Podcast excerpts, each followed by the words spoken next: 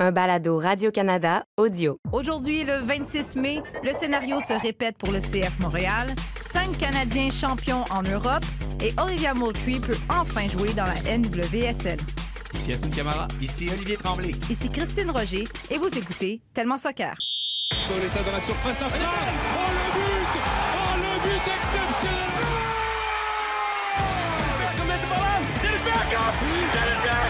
Beautiful magisterial Barcelona when the seagull follows the trawler. It's Shabalala Goal Bafana Bafana Pirlo ancora Pirlo di tecco Pirlo Caude Flecker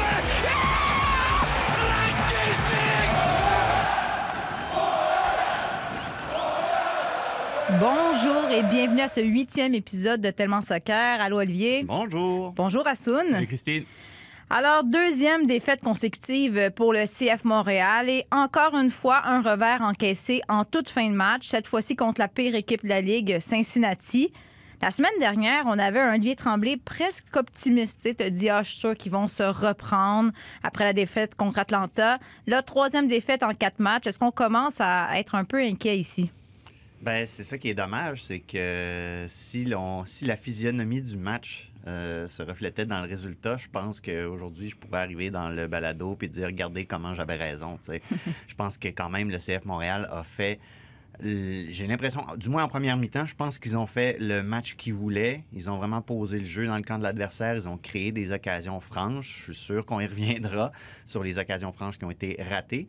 Euh, mais c'est sûr que le résultat est inquiétant. Quand on regarde qu'est-ce qu'il y avait en face, oui, Cincinnati a fait un match, euh, je pense, euh, relativement rigoureux. C'était rien de flashy, mais ça, allait directement au point. Mais, quand même, je pense qu'il y a des enseignements à tirer. Encore, c'est quelque chose que je répète souvent, j'ai l'impression, mais il y a des enseignements à tirer, de ce match-là. Puis des trucs qui, qui, je pense, montrent que Wilfried Nancy, je pense qu'il sait où est-ce qu'il s'en va, il sait qu'est-ce qu'il doit corriger, qu'est-ce que son équipe fait bien. Puis euh, je pense que aussi la, la pause va faire beaucoup, beaucoup de bien à cette équipe-là, ne, ne serait-ce que pour réfléchir à comment ils veulent progresser comme équipe aussi. Assoun, comment tu as trouvé euh, le jeu du CF Montréal? Bah, je partage l'analyse d'Oli, euh, même si je suis peut-être un petit. Ne lève pas les bras trop, trop tôt parce que j'allais revenir là-dessus juste avant. Euh, je suis peut-être un petit peu plus inquiet que, que lui parce que, euh, bien entendu, euh, c'est sûr que la pause peut faire du bien pour euh, resituer certaines choses. Il l'a très bien dit, Wilfried euh, sait, je pense, qui- ce qui n'a pas été. Et en même temps, moi, je suis, je suis un peu plus sceptique. Pourquoi? Parce que, bah, d'un côté, je vois la possibilité et le potentiel qu'a le CF Montréal offensivement. Et on l'a vu pendant plusieurs matchs, ils, se font des- ils créent des occasions, mais on a comme un manque de réalisme qui Ouf. devient une, une inquiétude aujourd'hui pour moi en tout cas. Mhm. Et c'est vrai que pour certains, ça, certains diraient que c'est toujours bien de se créer des occasions et c'est l'essentiel. Et moi, je dirais que bah, dans cette ligue, non, en fait. Euh, il faut être ultra réaliste. Et j'ai envie que l'équipe échappe un petit peu à l'analyse de Mathieu Chouanière aussi, qu'on a écouté la semaine dernière, et qui disait que bah, c'est pas trop grave, on a perdu contre l'Atlanta, mais le contenu est bon, euh, on verra la semaine prochaine, etc. Et ben, faut pas que l'impact, le CF Montréal justement tombe dans ce pattern-là, de, de se dire bah c'est pas trop grave, on fait bien, on sait qu'on fait bien, on n'a pas les résultats, mais on continue comme ça. Non, il faut changer absolument cette dynamique et comprendre que euh, faut aller chercher des points sur le terrain, sinon on risque d'avoir cette saison-là. Parce que je sais pas si on cherche des excuses, mais on- les joueurs parlent beaucoup, ben, c'est un processus, on est une jeune équipe, faut Ouais. apprendre à se connaître. Mais pendant ce temps-là, les défaites s'accumulent. Exactement. On avait dit qu'il y aurait des occasions contre le CF Montréal. Il y en a eu. Contre Cincinnati. Ouais. Euh, oui, c'est ça. Ben, peu. C'est vrai aussi contre le CF Montréal. Ils jouent bref, contre eux. Ils jouent contre eux-mêmes des fois. bref, le CF Montréal a eu des, éco- des occasions de mar- marquer. Encore faut-il la mettre dedans, comme dirait euh, l'entraîneur du Canadien de Montréal. Bref, euh, Kyoto, Kyoto, Kyoto, qui a eu, encore une fois, c'est pas la première fois que ça arrive cette saison, mais c'était le meilleur joueur l'année dernière, meilleur attaquant de l'équipe. Et là, il reçoit une superbe passe de Zachary Broguillard. Il parvient pas à la mettre dedans. On a demandé justement à Zachary Broguillard comment il s'était senti quand il a vu Ki- Kyoto rater de la sorte. On peut l'écouter. Non, je lui ai rien dit de spécial. Moi, je partais déjà pour célébrer avec lui le but. Après, c'est des choses qui arrivent. Maintenant, c'est, euh, je m'inquiète pas pour lui. C'est un grand attaquant. Il va rebondir. Il va faire taire les critiques parce que je pense qu'il se fait un peu critiquer là-dessus. Mais euh, c'est un grand joueur. La saison passée, euh, c'était notre meilleur attaquant. Donc, euh, je m'inquiète pas pour, euh, lui, Romain, en tout cas. Je l'ai dit un peu plus tôt, Kyoto, ça a été le meilleur attaquant de l'équipe l'année dernière. C'est moi où il est méconnaissable présentement. Je pense que c'était plus difficile de rater ce but-là que de la mettre dedans. Qu'est-ce qui se passe? Ça s'accumule, puis même Zachary est brouillard, il est gentil. Je veux dire, il dit non, non, euh, j'ai confiance en lui, mais à un moment donné, ça va commencer à jouer dans la tête de Kyoto, mais jouer dans la tête des coéquipiers aussi. là. Ça, ça serait rafraîchissant à un moment donné, un gars qui dit Non, non, je ne fais pas confiance à mon attaquant. Mais non, mais t'arrives, Mais là, tu sais, pour non. vrai, t'arrives dans un, mettons, un 2 contre 0, là, puis t'as Kyoto qui arrête pas. de- prodigieux. Mais honnêtement, C'était- prodigieux. Puis, puis moi, ce qui m'a inquiété aussi, c'est que c'est pas le seul ratage que Kyoto a eu dans cette Mm. euh, première mi-temps-là. À un moment donné, il fait très bien dans la surface. Il est entouré de deux, trois joueurs. Puis il arrive à se créer une, euh, une petite ouverture, mais il n'arrive pas à la, à la cadrer. Euh, ça, ça m'inquiète. Mais en revanche, qu'est-ce qu'il a fait pour créer le but de Mihalovic? Ça, j'ai aimé ça. il s'est racheté. Il s'est, racheté, tu sais, c'est ça. on- euh, je suis sûr qu'il va rebondir. Ben, dans une certaine mesure, il a rebondi pendant cette euh, deuxième mi-temps-là. Mais non, c'est pas encore tout à fait là. J'ai l'impression pour Kyoto. J'ai l'impression qu'on, qu'on lui demande aussi d'être un. Tu sais, c'est comme. Il a été ce joueur-là, un, un joueur un- d'un certain profil jusqu'à son arrivée à Montréal. À Montréal, on lui demande d'être l'attaquant de pointe sous Thierry Henry. Puis là, j'ai l'impression que on demande de, changer, d'ajuster ses responsabilités une nouvelle fois. Euh, on parle beaucoup de processus. J'ai l'impression que c'est un certain processus d'adaptation pour lui aussi.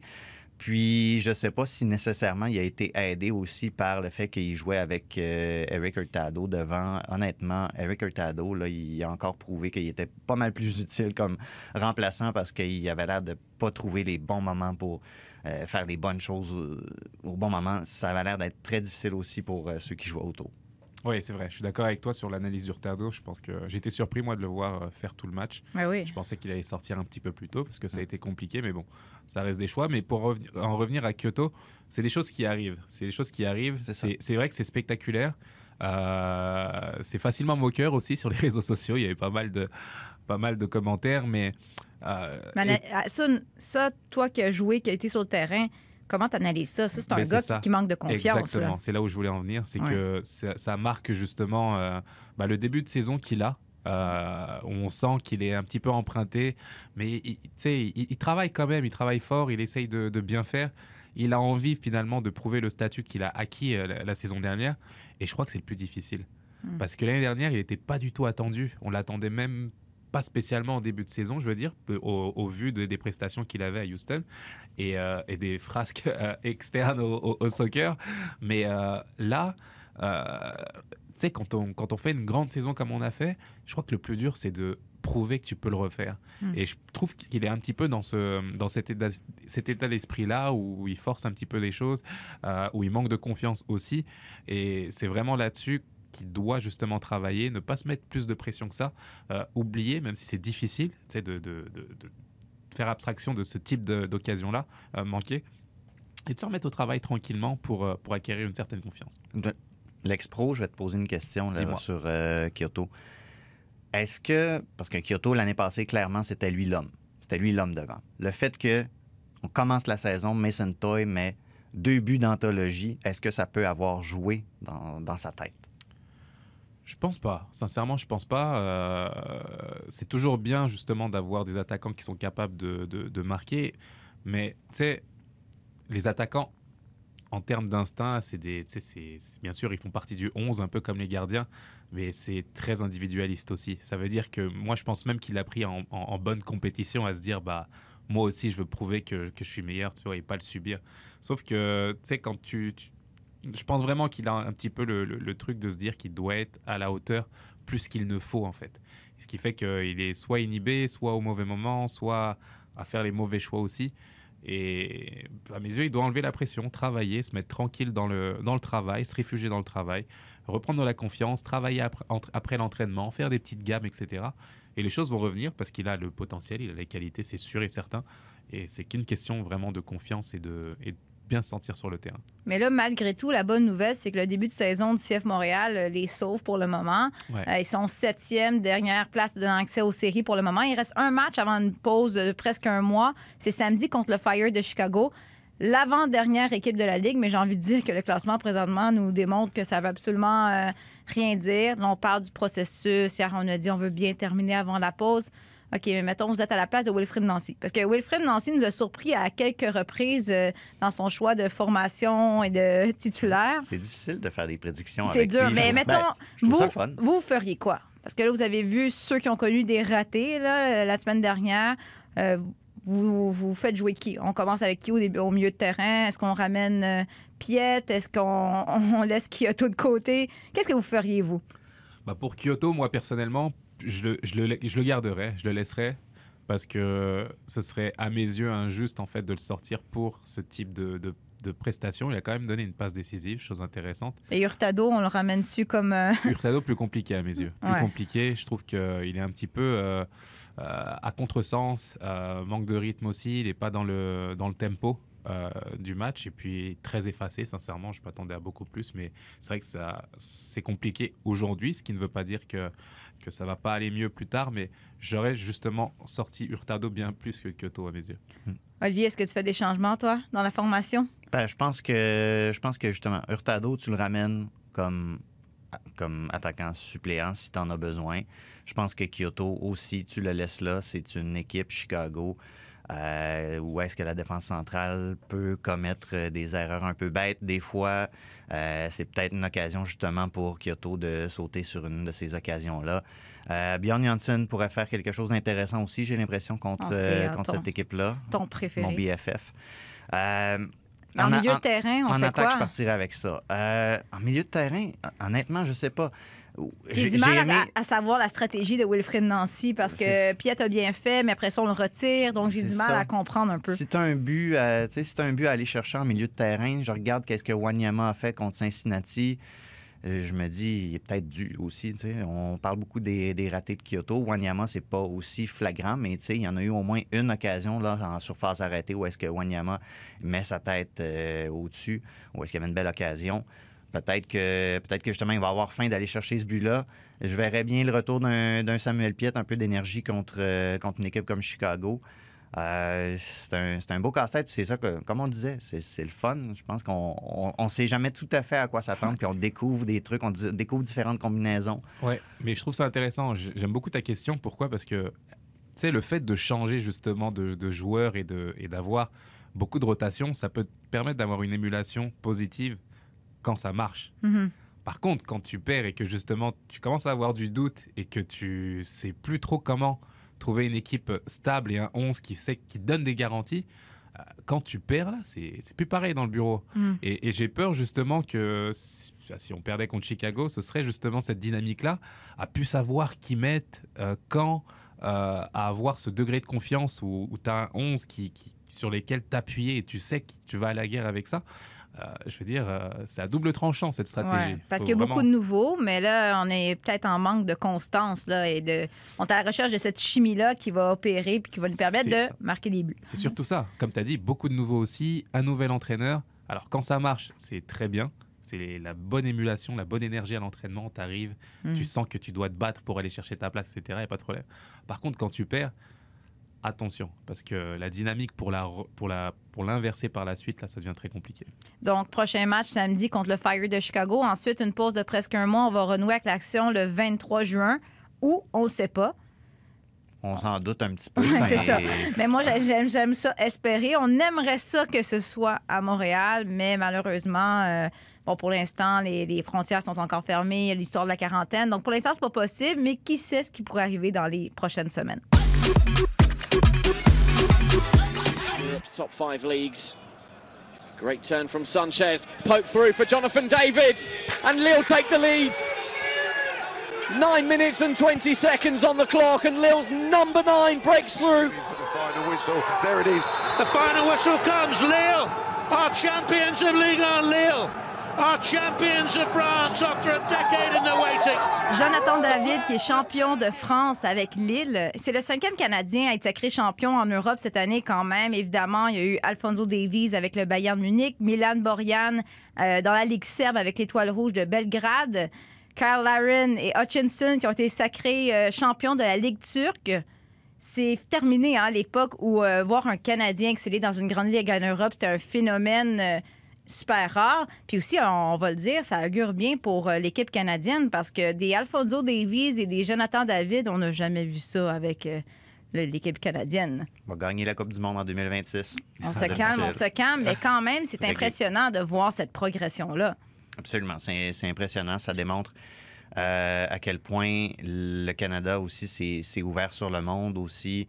Non ça veut dire ça prend des ça prend des talents forcément, mais euh, veut dire on connaît les règles de la FIFA, on y reviendra aussi. Tu sais, c'est pas tout le monde qui peut aller euh, dans une académie euh, en Europe aussi pour se faire remarquer. Tout ça, ça prend des gens qui travaillent aussi pour mettre ces talents-là en valeur. Donc je pense que c'est un, un bon bilan euh, à l'approche, en plus, justement, d'un de, de cycle important pour l'équipe canadienne. Puis il va y en avoir d'autres aussi. Euh, la, la MLS se, le dit haut et fort qu'elle veut être une, une ligue qui exporte des talents aussi. Il y en a des talents canadiens. Ça peut juste s'améliorer, mais qu'on le fasse aussi dans des ligues de prestige comme ça, la Ligue 1, la Bundesliga, euh, bientôt la Premier League, qui sait, l'Espagne, why not? Euh, veut dire, Mais- euh, le, dire, sky's the limit, là. Mais ouais, Il n'y a, a plus rien qui nous arrête. hein. Quand tu étais pro en Europe, là, ça te disait quoi le Canada et le soccer? Est-ce que, est-ce que tu connaissais beaucoup de, de joueurs canadiens? C'est vrai que c'est. euh, bah, non. Puis ça fait pas, tu sais, ça fait pas 25 ans là, de non, ça. non, c'est c'est exactement ça. C'est que je trouve que la- l'ascension est fulgurante parce que euh, de ce qu'on vous. Enfin, je veux dire, il y a 10 ans, euh, je connaissais pas de joueurs canadiens. Concrètement, je ne connaissais pas de joueurs canadiens. euh, au Ben, il n'y en niveau- avait tout simplement pas en Ligue 1. C'est ça, plus. au niveau international. Et, et c'est vrai que de voir justement l'évolution, bah, non seulement de, de la Ligue en tant que telle, la MLS, qui a élevé des poulains comme Alfonso Davies ou d'autres, et, euh, et de les voir finalement rayonner sur le plan international, bah, ça prouve, comme l'a dit Oli, euh, bah, la bonne évolution euh, du Mhm. soccer ici. Et, euh, et l'ambition que doivent avoir certains joueurs aussi, parce que, je veux dire, il y a 10 ans, euh, je me souviens de certaines discussions qu'on avait avec les joueurs ou, certains jeunes de l'académie aussi. Je me souviens de, Victor, de Reda, de, jeunes qui étaient à l'académie de, l'Impact de Montréal et qui, avaient comme rêve d'aller en Europe, mais qui n'avaient absolument pas d'exemple. Et pour eux, c'était limite impossible d'y aller. Il y avait un mur infranchissable. Et puis, tu allais à l'académie au grand maximum. Et puis après, bah, plus rien. Et c'était compliqué pour eux. Donc aujourd'hui, voir justement que des joueurs arrivent à le faire, arrivent non seulement à jouer, mais à performer à être- et à amener leur équipe à être champion en Europe, bah forcément, euh, ça donne beaucoup d'espoir pour la jeunesse. Et je pense que bah, dans 10 ans, on aura des, des- jeunes joueurs qui, euh, qui iront encore plus haut et encore plus fort, comme tu l'as dit. Pourquoi pas au Real Madrid? Pourquoi pas Mm. euh, en Angleterre aussi C'est ce qu'on a envie de voir. Puis, Parce que je m'en voudrais, je m'en voudrais aussi de pas euh, de pas souligner la part aussi des peut-être des grands-pères de ça, de ceux qui ont été de la d'une de- des générations avant, Ouais. avec notre biais local, un Patrice Bernier par exemple. Viens-tu qui est allé- d'appeler euh, Patrice Bernier grand-père? Ben là, il va falloir qu'il s'y fasse à un moment donné, là, d'ici, euh, je veux dire, d'ici 15-20 ans, là, il va falloir qu'il vive avec cette réalité-là aussi. Peut-être un peu moins. Non, mais tu sais, euh, il, faut, il, il faut penser à ces personnages-là qui sont allés euh, en Europe, qui sont allés gagner de l'expérience, qui sont allés un peu euh, défricher le terrain, puis qui reviennent après ça, puis qui viennent partager. Tu sais, tu parlais des jeunes de l'académie. Ouais. Combien ont profité de l'expérience d'un Patrice Bernier qui a jamais, qui, qui- a jamais hésité à prendre des gars à côté puis leur, euh, leur parler de différents trucs et tout ça, de choses qu'il a vécues. C'est important aussi d'avoir ça, cette base-là sur Mhm. laquelle euh, maintenant les gens qui sont dans le, dans le soccer à la fois, qui font le pont entre euh, l'Amérique du Nord et l'Europe, ils ont, ils, ont, ils ont de quoi travailler, puis ça part de ces personnes-là aussi. Oui, puis j'ai dit cinq Canadiens champions, mais ce qui est intéressant, c'est que c'était pas des, spectateurs, c'était des titulaires qui ont, eu qui ont fait vraiment une différence. Évidemment, on a beaucoup parlé d'Alfonso Davies au courant des peut-être deux dernières années, mais Jonathan David est vraiment en train de se faire un, nom en Europe. Il a seulement 21 ans, qui a marqué 13 buts et 3 passes décisives avec Lille. En Ligue 1, il a été impliqué dans le quart des buts marqués par son équipe. Donc, tout le monde sait que Jonathan David ne sera pas de retour avec Lille l'année prochaine. Ben, en tout cas, ce serait, ce serait surprenant. On parle de l'Angleterre. Vous, votre boule de cristal vous dit quoi? Ben, Il y a un beau petit club dans le nord-est là, qui pourrait euh, accueillir un joueur comme ça. Ce serait formidable. Ouais, euh, une réponse objective? Une réponse objective. Écoute, moi, je vais. Écoute, je sais pas si je.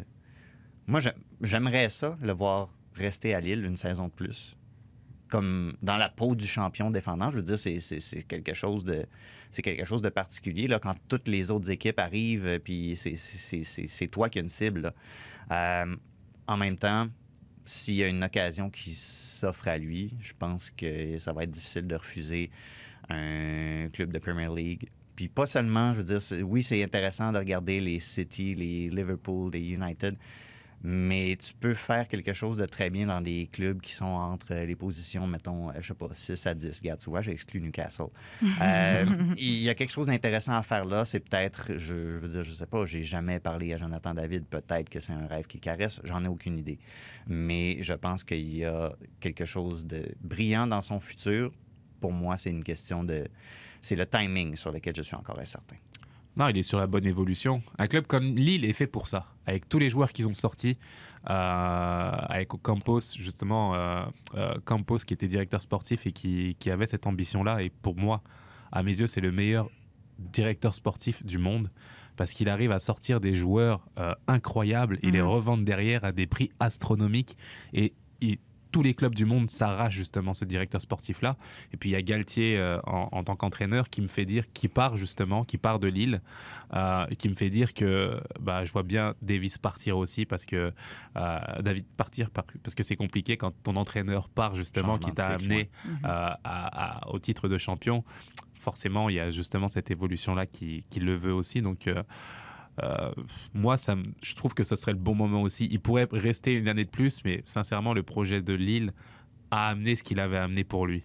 Un tremplin, une visibilité, et puis le vendre au, au prix fort, parce qu'ils vont le vendre au prix fort aujourd'hui. Tu le prendrais au PSG? Franchement, ouais. Franchement, ouais. Parce que euh, c'est ce type d'attaquant qu'il faudrait, euh, justement. Euh, on a été chercher Icardi, qui est juste un, un échec euh, concret euh, au PSG après le. J'espère qu'il écoute pas, pour petit. c'est ça. Après Ben, le- Didier Deschamps écoutait, donc Ben, c'est euh, ça. on sait jamais. hein. non, on l'a pris pour le départ de, de Cavani, mais je veux dire, euh, un David devant avec une, tu sais, une bonne ossature, bien entouré, avec un Mbappé à gauche et, et Neymar derrière. Tu sais, c'est ce type de joueur qu'il faut pas forcément des méga stars, mais des gars qui sont. Tu sais, ce qu'ils vont t'apporter sur le terrain et qui vont être au, service du collectif. Bah, c'est le profil des, des joueurs comme euh, David, vraiment. OK, une question plate. Mais c'est la question qui revient souvent, je dirais surtout auprès des. Ça vient des gens qui sont peut-être plus néophytes du soccer. Ils demandent souvent la MLS se situe où par rapport aux meilleures ligues européennes? Bon, on dit que la MLS progresse très bien, que c'est une excellente ligue, puis c'est pas moi qui va dire le contraire. Mais tu sais, quand la réalité, c'est que les meilleurs joueurs canadiens, les Alfonso Davies, là, puis les Jonathan David, ne viendront pas en MLS, ou peut-être vont le faire, mais quoi, dans 10 ans? Encore. Tu sais, je veux dire, la réalité, c'est que la MLS, euh, présentement, on voit que ça reste une ligue de deuxième ordre.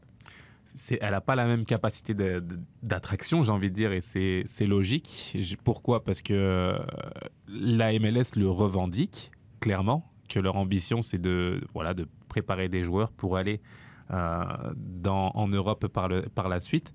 Mais c'est vrai que je vois mal un, un joueur de calibre international euh, arriver tout de suite en, en MLS. Ce serait compliqué aujourd'hui, même si la, la Ligue progresse bien.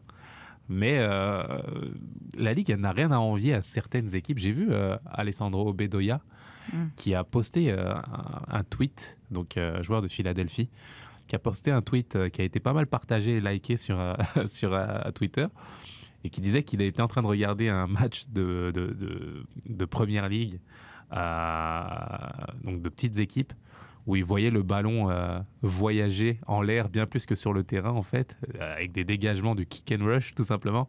Il a dit, il a dit tout simplement, ne me dites pas que la MLS a quelque chose à envier au championnat de deuxième division, par exemple, en Angleterre. Absolument pas. Par rapport au jeu qui se pratique. Et c'est vrai, je suis d'accord. Je pense que c'est difficile de comparer, mais le jeu est intéressant. Il y a beaucoup de, de, de, de, de rivalité aussi en MLS. Et je pense qu'il y a cet a priori-là, le fait de se dire que c'est une ligue américaine. C'est les Américains, c'est le basket, c'est le hockey, c'est le, c'est, le football américain. Bah forcément, tu auras toujours ce type d'a priori euh, vu de France, mais moi, je ne le partage pas du tout. Penses-tu qu'on va atteindre ce niveau-là où on va avoir ce pouvoir d'attraction-là éventuellement? Je pense que ça va, être, ça va être extrêmement difficile quand tu regardes qu'est-ce que qu'est-ce qu'il y a comme, comme héritage déjà en Europe, comme patrimoine euh, footballistique? C'est difficile de rattraper ça. Mais j'aime comment la MLS a justement peut-être recadré son message quand on parle de ligue qui vend des talents, qui exporte des talents. Euh, je, pense qu'il y a personne qui, qui, qui est comme fâché parce que Miguel Almiron a fait juste deux saisons à Atlanta, puis après ça, il est parti pour... euh, Bon, J'allais dire parce que la pelouse était plus verte, mais c'est pas vrai que nécessairement qu'à Newcastle, c'est plus vert. Regarde, tu vois, je suis encore capable d'objectivité. mais tu sais, c'est c'est ce qui est intéressant aussi de la MLS, c'est que on va découvrir des talents. On, on a, eu, on a eu Philadelphie, euh, pas Philadelphie, excusez, Cincinnati qu'on a vu euh, contre Montréal euh, en fin de semaine. Je veux dire, un talent comme, comme Brenner, le Mm. Brésilien, qui, qui à une autre époque peut-être aurait tout de suite essayé l'Europe, mais là, ça devient comme un petit passage, un, un petit passage plus en douceur vers l'Europe. C'est peut-être ce genre de, de projet-là qu'on veut, qu'on veut mettre en place. Puis ça fait, comme Asun l'a dit, ça fait quand même du jeu. Je veux dire, euh, je, me, je me suis jamais ennuyé à regarder la MLS. C'est une ligue où est-ce que un peu n'importe qui, on, peut-être il y a moins de parité que par le passé, mais un peu n'importe qui peut gagner à Ouais. n'importe quel moment. Ce qui n'est pas le plus- cas dans les grandes ligues en Europe. Souvent, il y a une très grosse Puis, disparité. puis, puis pensez à la MLS de 2012 aussi, tu sais, ça jouait beaucoup, il y avait beaucoup d'homogénéité dans la manière dont on jouait en MLS. Mais il y, a eu beaucoup de variété dans le jeu maintenant. On voyait presque pas de défense à 3 à une certaine époque. Maintenant, il y a des défenses à 3, des défenses à 4. On joue de différentes façons. Je trouve que c'est une ligue qui, est de plus en plus riche euh, en, ma- en matière de jeu. Je trouve ça intéressant de, de voir comment ça se déploie. Et ça va continuer à progresser, évidemment. Ça va continuer à développer de, de grands joueurs comme Alfonso Davies qui vont faire le saut et évidemment, les équipes de la MLS vont en tirer une certaine fierté. On en a parlé plusieurs fois depuis qu'on a lancé notre balado de l'importance de développer le soccer féminin au Québec. Euh, Kevin Gilmore, à son arrivée à Montréal, avait parlé de, son envie de lancer un volet féminin au CF Montréal. Il en a reparlé lors du changement de l'image. Et là, en entrevue avec la presse, là, il a dit oui, oui, euh, on va lancer quelque chose de façon progressive en 2022. J'ai envie de dire euh, enfin. Mais aussi, Oh j'ai, oui. je vais le Oh croire. J'ai le goût de dire, je m'excuse, j'ai le goût de dire, je vais le croire quand je vais le voir. Parce que là, on dit progressivement. Moi, j'ai- j'ai envie de dire qu'on faut mettre la pédale dans le fond. là. Il faut y aller. Mais ça reste une excellente nouvelle parce que présentement, les jeunes filles n'ont pas de, de- de- d'encadrement. Il y a le CNHP, mais ils n'ont pas de possibilité de se développer. Il a dû écouter notre balado, je C'est pense. ça. c'est Et franchement, on, on- on commence à être connus. là. Lance des. Mais en- ils, ont moins- ils, ont, ils ont pas tant d'occasions de se développer, puis ils ont de plus en plus de modèles. On parlait des champions canadiens dans le deuxième bloc.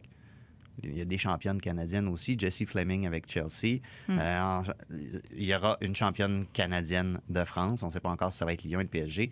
Les joueuses des, on parle de plus en plus des joueuses de l'équipe féminine canadienne, des joueuses qui euh, peuvent justement devenir des modèles pour ces, pour ces jeunes joueuses-là.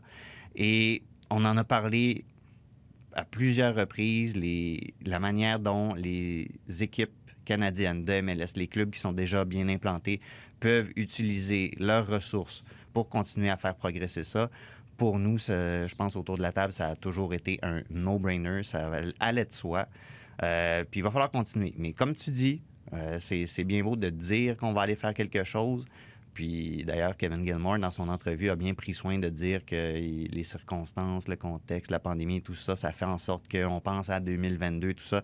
Je pense qu'il y a encore trop de réserves dans le message pour dire que, OK, c'est bon, en 2022, on, on va avoir quelque chose. C'est un dossier à suivre. Mais êtes-vous d'accord que c'est la base, là? Si on Absolument. veut appuyer le développement des joueuses locales, d'avoir une académie, c'est de base. C'est la base. Bien sûr, euh, je pense que c'est ce qui permettra justement d'avoir, euh, de, marquer l'évolution euh, des, des, des- des filles dans ce sport. Mais j'ai même, j'ai même envie de te dire que c'est une, une responsabilité Mhm. qu'a le CF Montréal. Je suis désolé. Pourquoi? Parce que c'est l'équipe élite, c'est celle justement qu'on regarde, que tout le monde regarde. Et à partir du moment où ton club élite euh, n'a pas justement, euh, ne donne pas la possibilité aux femmes de s'exprimer au plus haut niveau, mais pourquoi le faire en dessous en fait? Et pourquoi euh, donner l'intérêt euh, aux filles de s'intéresser encore plus à cette discipline? Ça devient compliqué. Donc je pense vraiment que le CF Montréal fait des choses excellentes, très bien. Il y a une belle évolution du soccer. Euh, ils sont impliqués à ce niveau-là, il n'y a pas de problème. Mais je pense que, en tout cas, au vu des déclarations de Kevin Gilmore, ça va dans le bon sens. On préfère entendre ça que de dire que non, il n'y aura, Ouais. pas y aura du tout d'académie. On ne peut pas être contre la vertu. C'est ça. Sauf qu'il en, f- il en faut oui, on en, on en tu veut toujours plus, mais moi personnellement, je suis content d'entendre la nouvelle. Sincèrement, c'est une bonne nouvelle. Et il faut pousser dans ce sens-là pour avoir justement bah, des résultats euh, fructueux euh, encore plus rapidement, comme tu le dis. Je vois ça comme la première étape. Mais là, la problématique de parler de, de Canadiennes qui ont du succès à l'étranger, Ouais. dans les grandes ligues. Euh, au Québec, encore, des, des Québécoises qui ont du succès en Europe, c'est quand même encore assez marginal. Euh, évidemment, bon, on a deux Québécoises dans la NWSL, on en a quelques-unes qui jouent en Europe, mais tu sais, les filles qui ont- sont dans des académies ou qui jouent un bon niveau, font les équipes du Québec, mais il y en a beaucoup qu'après ça, ils arrivent puis ils n'ont pas d'option. Certaines vont aller à l'université américaine, certaines vont en Europe, puis certaines peut-être vont se faire repêcher en NWSL. Ça, c'est un sujet que j'ai abordé avec Evelyne Vien en entrevue, justement. Evelyne Vien qui joue pour euh, Gotham FC dans la NWSL. Euh, on peut écouter qu'est-ce qu'elle avait à dire. des franchises dans NWSL au Canada, il doit en avoir. C'est pas normal qu'il n'y ait pas une ligue professionnelle pour une des meilleures équipes. Ça fait deux fois des médailles de bronze qu'on gagne aux Olympiques, mais on a réussi pas à avoir une ligue. De plus haut. Moi, j'ai joué au Dynamo de Québec, le semi-pro, mais c'est pas. euh, C'est pas ça, une ligue semi-pro, là, selon moi. là. C'est pas être méchant avec les là-dedans, mais je pense qu'il y a avoir des académies, puis avoir aussi des. Des- un club professionnel en sol canadien, c'est important pour le développement de, du sport.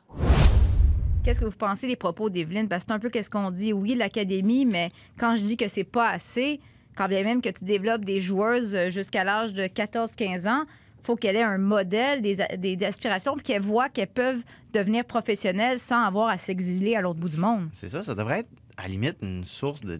On devrait être insulté de ça comme nation, me semble. Tu sais, qu'on que c'est les États-Unis, les, les universités américaines ou des académies ailleurs dans le monde qui forment nos joueurs. Je veux dire, on devrait retirer une forme de fierté de voir des talents comme ça arriver sur la scène internationale après qu'on les ait formés chez nous. Euh, on, on devrait avoir la capacité de faire ça. Et c'est, dire, c'est, très bien. Je, je- je suis sûr que comme, comme parent, il y, a, il y a plein de parents là, qui, tranquillement, la, la porte de la, de la NCAA s'ouvre. Puis Mhm. il y avait deux Québécoises en finale de la NCAA la semaine dernière.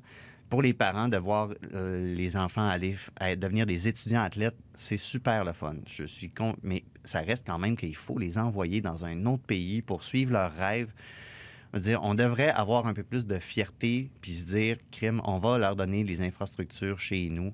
Parce ça, c'est ça drôle. tombe sous le sens. C'est drôle que tu me dises ça parce que, bon, cette discussion-là, je l'ai eue aussi avec Bianca Saint-Georges. Puis il y a une chose qu'elle m'a dit. Elle m'a dit Je trouve qu'ici au Canada et au Québec, on n'a pas assez de respect pour les étudiants athlètes. Elle dit C'est pas normal que je sois obligée de m'en aller et que si je, je reste au Québec, j'ai aucune possibilité d'avancement. Les gens ne réalisent pas au Québec, au Canada, à quel point c'est difficile jouer une carrière universitaire et aller avoir, un bac en même temps. Donc, il y a un travail, peut-être un changement de mentalité qui doit, qui doit s'opérer. Et la réalité, c'est que ça passe un peu par, euh, par les hommes, puis par l'équipe, les équipes montréalaises, torontoises de Vancouver. Oui, ces institutions-là, qui, comme je l'ai dit, ont une responsabilité. Euh, on a pris pour acquis que c'était normal de négliger cet aspect-là. Euh, de, se dire que, bah, écoute, elles, partent à l'étranger pour faire ce qu'elles pour, se développer et continuer leur, cursus et que bah on n'a pas spécialement euh, à faire à ce niveau-là alors que non Euh, je pense vraiment que c'est injuste euh, vraiment au niveau de euh, de l'égalité homme-femme déjà, de se dire que bah, elles veulent s'émanciper, faire des choses et qu'on les empêche euh, institutionnellement parlant de faire ce qu'elles veulent faire. Je, m'en- je m'en sors bien. C'est bon, ça. c'est ça. Trouble. Mais justement, on doit, on doit changer ça, on doit en parler, continuer de pousser, comme tu l'as dit, pour que les choses évoluent euh, dans le bon sens. Il y a une bonne progression, mais tu le dis, il y a encore beaucoup des inégalités. Ouais, ouais, Un exemple de ça, on en a parlé il y a quelques semaines, c'est la jeune joueuse américaine euh, Olivia Moultrie. Euh, pour ceux qui ne connaissent pas son histoire, ben c'est- c'est un talent hors norme. À 11 ans, elle a obtenu une bourse complète d'université américaine, mais à 13 ans, elle a décidé d'y renoncer parce qu'elle a signé un contrat avec Nike et elle a signé avec une agence euh, super importante aux États-Unis, donc elle devenait professionnelle. Mais là, elle ne pouvait pas jouer à cause des règles de la NWSL. Elle ne pouvait pas jouer avant d'atteindre quoi, 18 ans.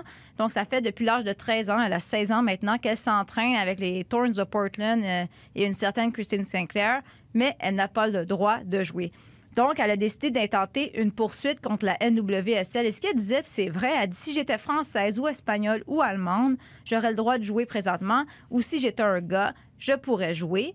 Dans la MLS, si tu as le talent pour, tu peux jouer. Euh, des filles qui ont peut-être le même talent qu'elle continuent leur progression alors qu'elle, son développement est freiné.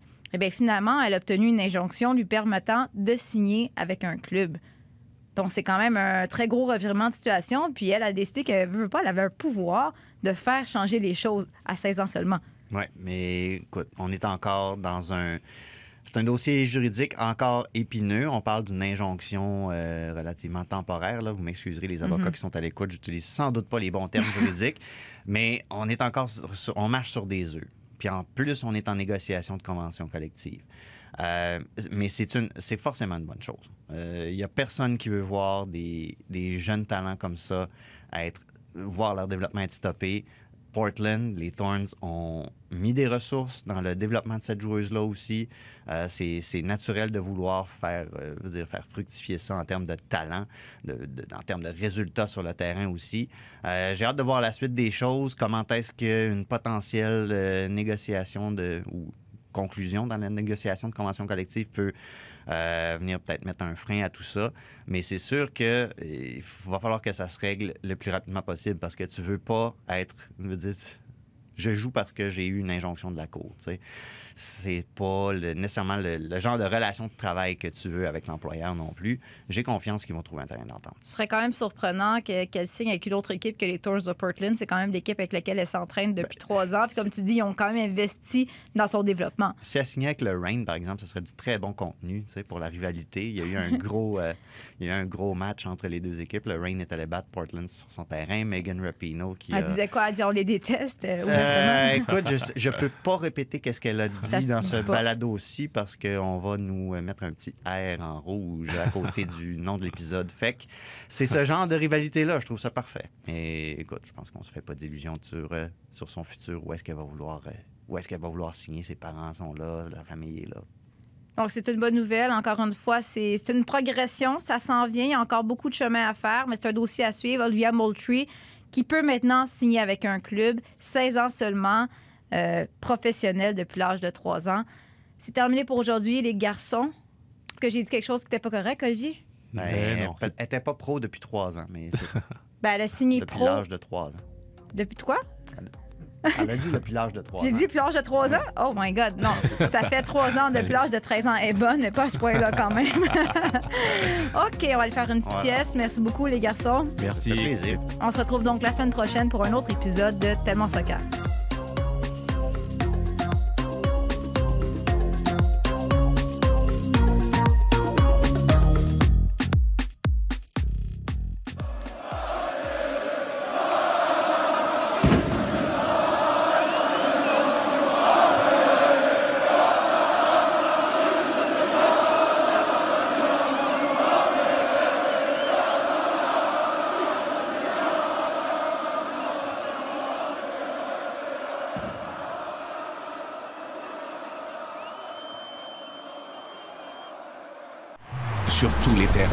Sur tous vos appareils. Radio-Canada Sport. Écoutez les meilleurs balados sur l'application Radio-Canada Audio.